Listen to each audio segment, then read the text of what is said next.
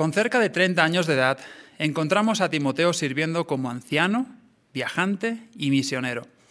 ¿Cuál fue una de las razones por las que disfrutó de estos privilegios siendo tan joven? El apóstol Pablo da la clave en la, segunda carta que le escribió a Timoteo. Vamos a buscar este texto juntos. Segunda Timoteo, capítulo 1, versículo 5. Segunda Timoteo 1, 5. Porque me acuerdo de tu fe sin hipocresía, que tuvieron primero tu abuela Loida y tu madre Unice, y que estoy seguro de que tú también tienes. Por la fe sin hipocresía que demostró desde joven. Timoteo no llevó una doble vida. Timoteo siempre obedeció las normas morales de Jehová.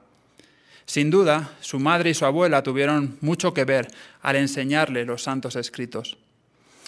Pero quizá alguno de los jóvenes está pensando, bueno, en el tiempo de Timoteo era mucho más fácil. No había televisión, ni internet, ni redes sociales, ni el mundo estaba tan degradado moralmente. Es cierto que ahora viven en los últimos días, pero Timoteo tampoco lo tuvo tan fácil. Viajemos brevemente al mundo en la época de Timoteo. Primero, ¿dónde se crió Timoteo? Lo más probable es que fue una ciudad griega llamada Listra. ¿Qué tenía de particular esta, esta ciudad? Zeus, el dios principal de los griegos, tenía un templo ahí. Y muchos de los habitantes de esa ciudad adoraban tanto a Zeus como a su hijo Hermes. Los relatos mitológicos indican que Zeus seducía tanto a diosas como a mujeres terrestres y engendró un sinnúmero de hijos ilegítimos. ¿Se pueden imaginar los ritos inmorales que practicaban sus adoradores? Como saben, el padre de Timoteo era griego. ¿Sería adorador de Zeus? ¿Acompañaría a Timoteo a, su padre al templo de Zeus y, sería o presenciaría estos ritos inmorales? Aun si no adoraba a Zeus, sabemos que no era creyente y puede ser que no estuviese de acuerdo con los principios bíblicos, con las normas morales cristianas. ¿Se burlaría de Timoteo por mantener castidad durante su adolescencia? ¿Le presionaría para que se hiciera un hombre? ¿Qué otras presiones pudo haber experimentado Timoteo? En su etapa de misionero, recordemos que tendría unos veintitantos años y estaba soltero, fue asignado a Corinto y Éfeso. ¿Qué tiene eso de especial? Por ejemplo, Corinto era la cuna de la adoración afrodita, la diosa del amor. Esto explicaría por qué para muchas personas Corinto era un símbolo de libertinaje y lujo desenfrenado. Tanto fue así que la palabra o la expresión corintianizar vino a significar practicar inmoralidad. Una despertad dice lo siguiente sobre Corinto. De día sus habitantes prosperaban en la construcción, la artesanía y el comercio, y de noche banqueteaban y se divertían en los templos de ídolos y en las tabernas, y vagaban por las calles oscuras en busca de placeres sensuales. ¿Recibiría Timoteo proposiciones inmorales mientras iba predicando, o de compras, o cuando regresaba a casa ya entrada la noche después de una reunión? Pues no sabemos la respuesta, la Biblia no entra en esos detalles. Pero lo que sí sabemos seguro es que Timoteo siempre obedeció las normas morales de Jehová. Veamos este punto. Vamos a 1 Timoteo, capítulo 4 y el versículo 12. Ahí dice, no permitas que nadie menosprecie tu juventud, más bien, sé un ejemplo para los fieles por tu manera de hablar, tu conducta, tu amor, tu fe, tu castidad. Sí, Timoteo fue un ejemplo en conducta y castidad. Por eso se ganó el amor de Jehová y el de Pablo y disfrutó de tantos privilegios. Jóvenes, ¿les gustaría ser como Timoteo? Ustedes pueden imitar a Timoteo. ¿Pero cómo? Pues veamos cuatro formas. La primera la encontramos en 2 Timoteo capítulo 2, versículo 22. Segunda carta a Timoteo, capítulo 2, versículo 22. Dice, Por eso, huye de los deseos de la juventud y busca la justicia, la fe, el amor y la paz, junto con los que invocan al Señor con un corazón puro. Nos quedamos con la expresión huye de los deseos de la juventud. Entre estos deseos que son propios de la juventud están los deseos sexuales. Bueno, pues ¿qué te viene a la mente cuando escuchas la expresión huye? Piensa en un momento en un criminal buscado por la ley. ¿Qué crees tú que hace cuando escucha la sirena de la policía? O en la pared ve el reflejo de las luces de la patrulla. O, a lo lejos ve a una pareja de policías. Pues salir huyendo, ¿verdad? Sería muy insensato que se acercase a la policía o esperase a que lo reconozcan y entonces ahí salir huyendo.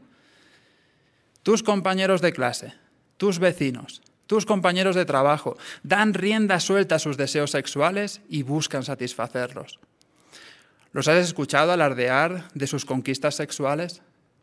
¿Te han presionado para que actúes como ellos? Piensa en lo siguiente. Para muchos chicos y chicas de este mundo, tú eres como un caramelito, un joven con, buenas cualidades, con eh, principios morales elevados. Para ellos, si lograran conquistarte, es como si les tocara un gran premio, demasiado bueno para ser verdad. Huye de todas estas influencias inmorales. Veamos la segunda forma de imitar a Timoteo en el Salmo capítulo 1, versículo 1. Salmo capítulo 1, versículo 1. Feliz es el hombre que no anda según los consejos de los malvados, que no se detiene en el camino de los pecadores, que no se sienta en el asiento de los burlones. Si te pidiera que resumieras este salmo, ¿cómo lo harías? Evita las malas compañías. Esto es básico si quieres imitar a Timoteo. Fíjate lo que admite una joven cristiana. Ella dice, por algún tiempo mi fe se debilitó hasta cierto grado a causa de mis compañeros de clase. Me decían continuamente que mi religión era restrictiva e irrazonable. ¿Te han dicho algo parecido a ti? Bueno, pues no te engañes a ti mismo. Tus compañías afectan tu fe, para bien o para mal. Veamos la tercera forma de imitar a Timoteo en Colosenses 3.5.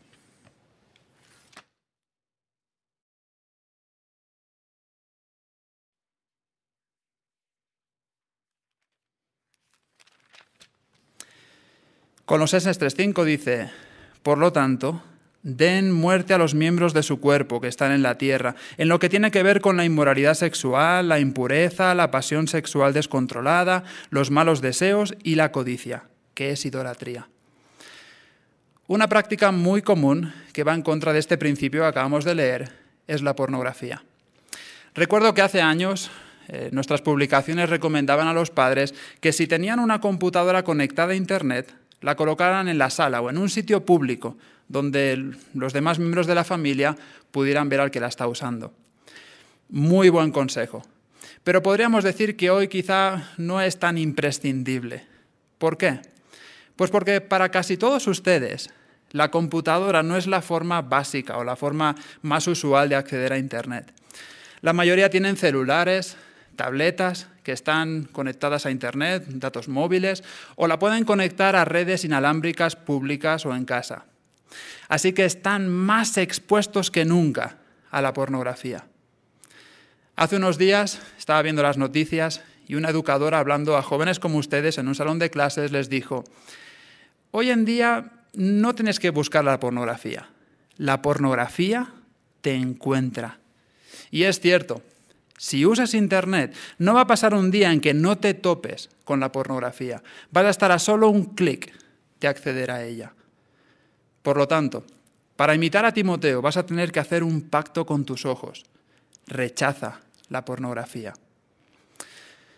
La cuarta manera de imitar a Timoteo la leímos al principio. Cuando Pablo encomió a Timoteo por su fe sin hipocresía. Dijimos que Timoteo no llevaba una doble vida, es decir, no ponía una cara delante de los hermanos y otra cuando estaba fuera de la congregación. Así que resiste la tentación de llevar una doble vida. Y ustedes, padres, ¿cómo pueden imitar a Eunice y a Loida y ayudar a sus hijos a que tengan fe? Veamos tres formas. La primera, estudiando juntos el libro Disfrute de la vida para siempre. Esta nueva publicación es una maravilla, es muy interactiva. Va a ayudar a su hijo a que, a que medite, a que vea pues, lo que está aprendiendo, que mediten lo que está aprendiendo y también en, en las normas morales de Jehová. Y a ustedes les va a ayudar a hacer preguntas atinadas que va a revelar lo que tiene su corazón en el corazón. Segundo, aprovechen cualquier oportunidad para enseñar a sus hijos a ver lo bueno que es obedecer las normas morales de Jehová. Como decía la hermanita que mencionamos antes, Satanás se encargará de bombardear a su hijo con la idea de que su religión es restrictiva e irrazonable. Es su responsabilidad contrarrestar esa idea. Ayuden a sus hijos a que prueben para sí mismos que las normas morales de Jehová son buenas y les protegen. Tercero, tengan un programa regular de adoración en familia y enseñen a estudiar las cosas profundas de Dios a sus hijos. Ver el programa mensual del JW Broadcasting y hacer proyectos divertidos como construir una maqueta del arca de Noé está muy bien, tiene su lugar, se puede hacer de vez en cuando, pero no debe sustituir el estudio profundo de la Biblia. Es de suma importancia que sus hijos aprendan a estudiar. El estudio es fundamental para construir una fe fuerte como la de Timoteo. Vamos a hablar ahora con un par de jóvenes que se mantuvieron limpios moralmente durante su adolescencia. Primero, con Eduardo Martínez, quien ahora sirve como anciano y lleva cinco años sirviendo en Betel de Centroamérica. Eduardo, ¿qué hiciste para fortalecer tu fe cuando eras más joven? Cuatro cosas. Lo primero, asistir a todas las reuniones y prepararme muy bien para ella. Por ejemplo, ponía notas en los márgenes de las publicaciones que se estudiarían. Segundo, las buenas compañías, como el superintendente de circuito, los precursores y los hermanos maduros espirituales. También tenía un estudio profundo de la Biblia que consistía en investigar las cosas que no entendía, como las profecías bíblicas, 1914, 70 semanas y por supuesto la oración. Fantásticos puntos. ¿Y, enfrentaste alguna tentación durante ese tiempo? Pues claro fue la presión de los demás para tener relaciones sexuales. En el ambiente en el que yo laboraba era normal para mis compañeros platicar de sus aventuras. La cosa se puso peor cuando una compañera que era muy guapa empezó a interesarse en mí.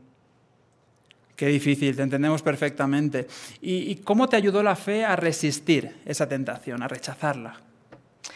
Haber dedicado tiempo a profundizar en mi amor por Jehová con el estudio de la Biblia, la asistencia a las reuniones, las buenas compañías, la oración, hizo que en el momento en el que esta chica quiso ir más allá, pensar en el daño que causaría Jehová a mis padres, a los hermanos de la congregación. Así que sin más salí corriendo. Al final del día me sentí bien conmigo mismo, pero sobre todo sabía que Jehová estaría contento con lo que había hecho.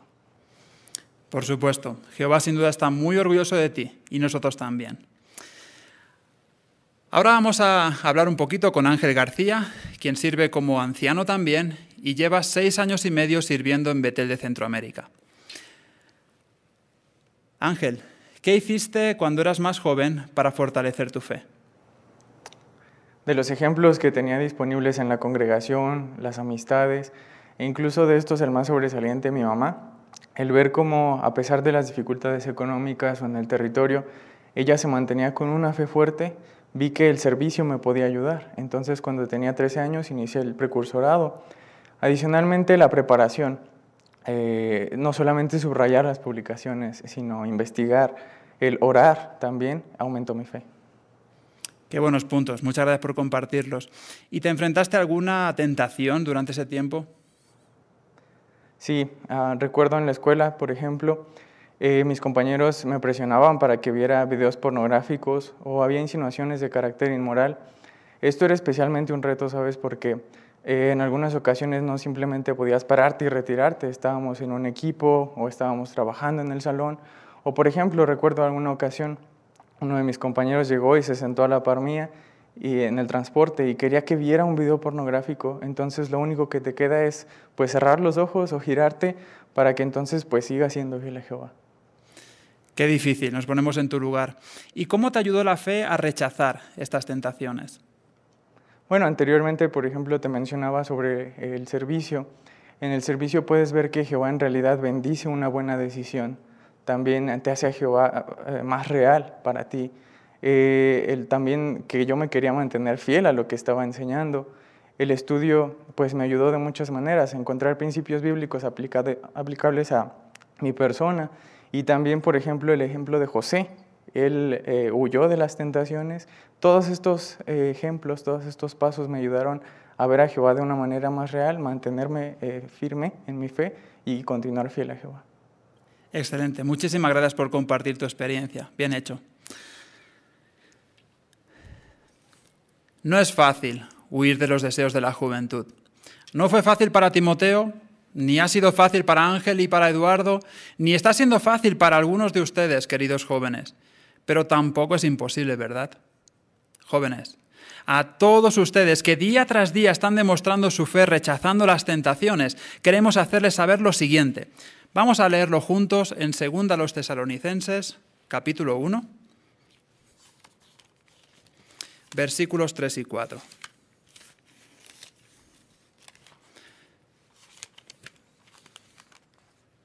Segunda a los tesalonicenses, capítulo 1, 3 y 4. Y vamos a usar algunas expresiones de Pablo que pensamos y pensamos en ustedes.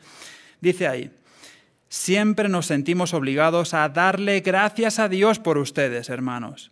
Es apropiado hacerlo porque su fe está creciendo muchísimo y el amor que todos y cada uno de ustedes sienten unos por otros está aumentando.